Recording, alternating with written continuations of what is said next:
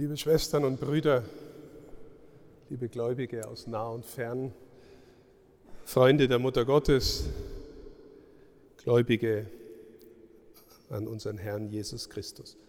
Ausgehend von den biblischen Lesungen, vor allem von der ersten Lesung und dem Evangelium, möchte ich mit Ihnen insgesamt über drei Punkte nachdenken, zwei bisschen größere, einen kurzen dann noch. Der erste Punkt ist die Augen des Herzens. Der zweite Punkt ist das Bleiben in Jesus. Und der dritte ist dann gewissermaßen die Verheißung. Zunächst der Blick auf den biblischen Text des Propheten Jesaja. Jesaja kündigt auf dem Zion ein Hochzeitsmahl an oder ein großes Festmahl und er spricht über eine Zeit, die die messianische Zeit ist. Man kann auch sagen, die paradiesische Zeit. Gott lädt alle ein, der Tod hat ausgespielt. Ähm, es gibt ein, ein riesiges Mahl, wo es offensichtlich wunderbare Speisen und großartige Weine gibt. Diesen Punkt, liebe Schwestern und Brüder, diesen Punkt der Versöhnung Gottes mit den Menschen, der kommt immer wieder in der Schrift als die Feier eines großen Festes, eines großartigen Hochzeitsmahles daher. Gott will die Menschen zu sich einladen und wenn das passiert ist, dann gibt es das große Fest, die wunderbare Party. Aber scheinbar gibt es da auch irgendetwas, was uns davon abhält, erstens darauf hinzusehnen und zweitens zu verstehen, was das bedeutet. Schon im Jesaja-Text wird gesagt, dass es da eine Hülle gibt, die Gott dann verschlingen wird, oder eine Decke, die über den Nationen gebreitet ist. Irgendwie, als würden die Völker, als würden die Menschen sich ganz schwer tun, diese Verheißung nur zu sehen, zu erkennen. Und dann kommt Jesus und spricht zu den hohen Priestern und den Ältesten und was fängt er an zu erzählen? Ein König gibt ein Hochzeitsmahl für seinen Sohn. Ja, sowas von wem spricht denn Jesus? Naja, von sich als dem Bräutigam. Und der König schickt die Diener aus, die sollen die Leute einladen. Vor allem die zuerst Eingeladenen, die, die am meisten vermeintlich berufen sind, dahin zu gehen. Und keiner will kommen. Jetzt schickt er sie nochmal aus und macht es ihnen erst recht schmackhaft. Also es gibt diesen gebratenen Ochsen, es gibt die wunderbaren Speisen, alles ist fertig, jetzt kommt's doch endlich, jetzt ist fest. Und keiner will kommen. Offensichtlich ist da immer noch das Ding mit der Decke, mit dem Schleier. Ich habe doch Besseres zu tun, so eine Hochzeit, die nervt mich doch. Und äh, äh außerdem glaube ich es vielleicht eh nicht, was da passieren soll. Dann schickt er König die Diener aus und sagt, die sollen alle kommen. Alle. Wenn die Erstgeladenen kommen wollen, dann geht's raus an die Straßen und an die Kreuzungen und überall hin und lad's alle ein. Es ist echt großes Fest. Und dann füllt sich der Hochzeitssaal. Und dann wird noch einmal die Geschichte erzählt, dass der König jetzt durchgeht und da ist dann einer, der hat kein anständiges Gewand an. In der Schrift ist das Hochzeitsgewand immer gewissermaßen das Bild für die innere Verfassung, der da da ist. In der Taufe kriegen wir das weiße Gewand angezogen. Die Braut, die heiratet, hat das weiße Hochzeitsgewand an. Sie ist vorbereitet, sie ist innerlich bereit, dahin zu kommen. Es geht mehr um das Innere als um das Äußere. Und der fliegt dann wieder raus und hat eine schlechte Prognose in diesem Evangelium. Also der erste Punkt ist, Gott lädt wirklich ein Und er sehnt sich danach, dass wir kommen. Und der zweite Punkt ist, es geht um was. Wenn wir da eingeladen sind und hingehen wollen, dann ist nicht wurscht, wie wir hingehen, wie wir da ankommen.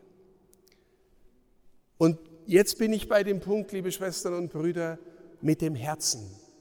Wahrscheinlich kennen die allermeisten von Ihnen das Wort von dem Schriftsteller Antoine de Saint-Exupéry aus dem kleinen Prinzen.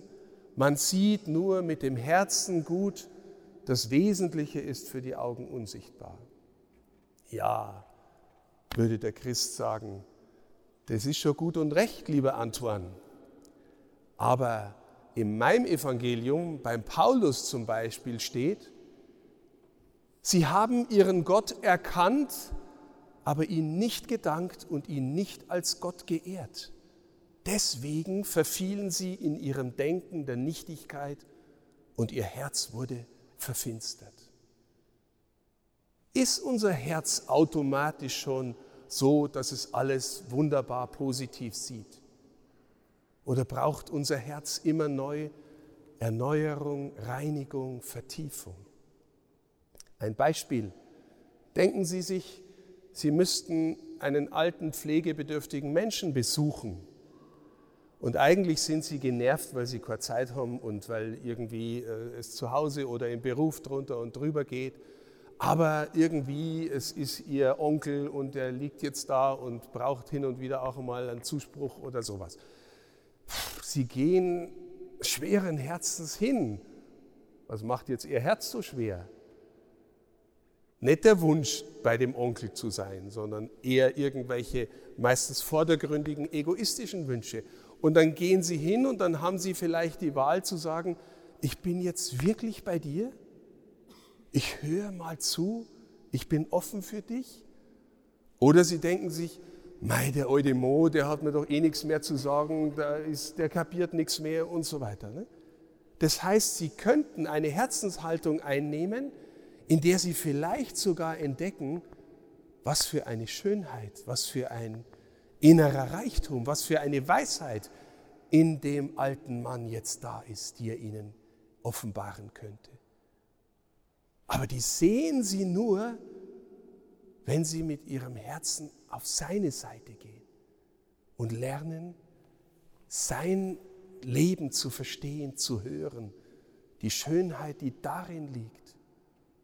Mutter Teresa war eine, die rausgehen konnte auf die Straßen und Plätze, die Kreuzungen und auch im allerärmsten und im allerletzten noch die Schönheit entdecken, die Gott in diesen Menschen hineingelegt hat.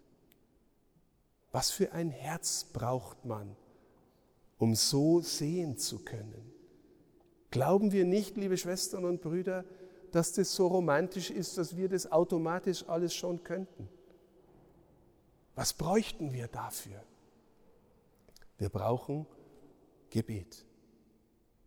Und Gebet bitte jetzt nicht einfach verstehen als, wenn ich so und so viel Rosenkränze am Tag bete, komme ich auf jeden Fall in den Himmel. So ist der liebe Gott nicht. Gott schaut nicht auf Quantität.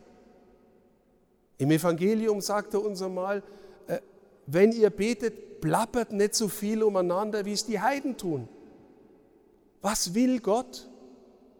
Unser Herz. Gott will nicht einfach Quantität von Gebet. Gott will Anbeter im Geist und in der Wahrheit. Also Menschen, die gelernt haben, bei ihm zu sein, mit ihm zu sein, mit ihm zu bleiben und von dort her ihr Herz verändern zu lassen. Ich sage Ihnen ein Beispiel so aus meinem eigenen Leben. Ich habe das große Geschenk, in meinem Haus eine Hauskapelle zu haben und äh, jeden Morgen versuche ich dort substanzielle Zeit zu verbringen. Wenn ich außerhalb keine Messe habe, feiere ich dort die Messe. Ich bete Stundengebet und ähm, und wir halten dann auch noch nach der Messe eine Zeit der Anbetung. Wir, sage ich, weil meine kleine Hausgemeinschaft da auch meistens mit dabei ist. Ähm, und es hilft auch, dass sie dabei sind. Aber was ich eigentlich sagen will, ähm, diese Zeit des Gebetes, diese Zeit mit dem Herrn, die ist äußerlich von einem oberflächlichen Herzen her betrachtet nicht immer nur leicht. Gell? Manchmal komme ich spät ins Bett, dann bin ich hundsmüd gell? und dann soll ich da, äh, also es sind meistens so insgesamt vielleicht eineinhalb Stunden, die wir da beieinander sind oder die mit Messe und Anbetung und Stundengebet. Gell? In der Früh ist manchmal zach. Von innen her betrachtet ist es, ist es, wie schön, dass ich jetzt die Zeit habe, da sein zu dürfen. Und selbst wenn ich müde bin oder zu kämpfen habe, ich gehe dem Herrn entgegen. Ich lese die Texte des Stundengebets, die bereiten mich schon irgendwie auf die Messe vor. Ich äh, feiere die Messe versuche in der Gegenwart des Herrn zu sein, immer wieder neu mein Herz da auszurichten, bleib nachher noch eine ganze Zeit bei ihm. Und ob ich oberflächlich müde oder genervt bin, ist echt nicht so wichtig. Das Wichtige ist, dass ich im Grunde immer im Frieden weggehe. Und, und das hilft mir tagsüber im Frieden zu bleiben. Stehen Sie, das trainiert irgendwie den inneren Herzmuskel, sich nicht in der Oberfläche fangen zu lassen, sondern darunter zu bleiben. Und von dort her zu lernen, die Begegnungen, die ich habe, die Gespräche, die Konferenzen, aus dieser inneren Sicht her anzugehen. Und am Abend, gell, wenn ich versucht war, mein, äh, weiß ich was, das viele, was da war. Manchmal war es aufregend, manchmal war es herausfordernd, manchmal war es ein echter Kampf. Und da merke ich schon, wie das wieder an die Oberfläche zieht. Am Abend noch einmal hingehen und alles ihm geben und, äh, und wieder neu gewissermaßen in die Sammlung finden. Warum ist dieses Bleiben wichtig? Jetzt für mich natürlich als jemand, der als Priester, als Bischof äh, auch Verantwortung für das geistliche Leben hat, sowieso. Aber liebe Schwestern und Brüder, und ihr müsst jetzt nicht so das machen, wie ich das mache, aber wir haben zum Beispiel den Rosenkranz. Wir haben die Möglichkeit, innerlich immer wieder dorthin zurückzugehen und dort zu bleiben. In der Gegenwart Jesu zu bleiben, in eine Atmosphäre der inneren Sammlung einzutreten und zu bleiben. Immer wieder. Nicht, ich muss nur so und so viel Rosenkranz beten, gell, hoffentlich kriege ich es bald hinter mir. Die Versuchung kenne ich auch. Die kenne ich auch. Und die, ist, die wird auch bleiben.